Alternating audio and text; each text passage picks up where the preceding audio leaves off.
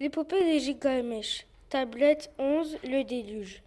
Après la mort de son ami Enkidu, Gilgamesh retrouve un homme appelé Utanapishti. Utanapishti lui raconte alors que les dieux ont voulu détruire l'humanité et lui ont conseillé de construire une embarcation pour sauver sa famille et un couple de chaque espèce animale. Utanapishti raconte ce qui se passe ensuite. Lorsque l'aube se leva, une nuit noire monta de l'horizon.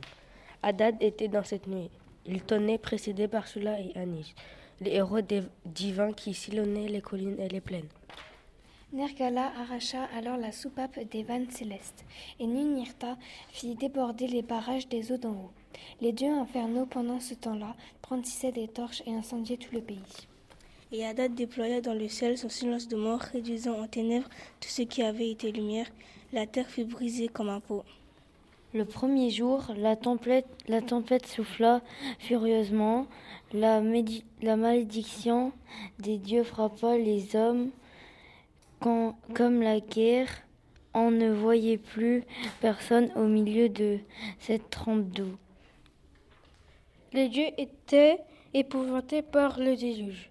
Ils s'enfuirent en grimpant jusqu'au plus haut du ciel, ou bien ils restèrent accroupis sur le sol, peloponné comme des chiens.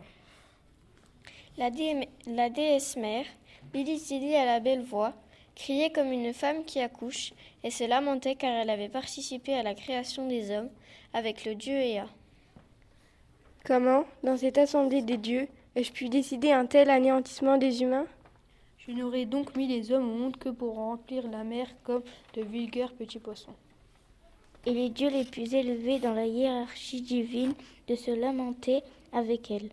Tous demeuraient prostrés, en larmes, au d'espoir, les lèvres brûlantes. Pendant six jours et sept nuits, bourrasques, pluies battantes et ouragans continuèrent de, saccager la terre.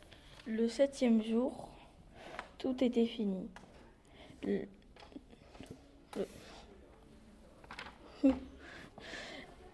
La mer se calma et s'immobilisa. Le déluge était fini.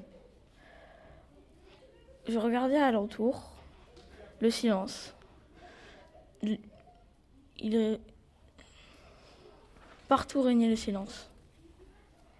Tous les hommes étaient redevenus de l'argile, et la plaine liquide ressemblait à la terrasse plate d'un toit. Gilgamesh, tablette 11, adaptée par M. Lafont, d'après la traduction de J. Battero.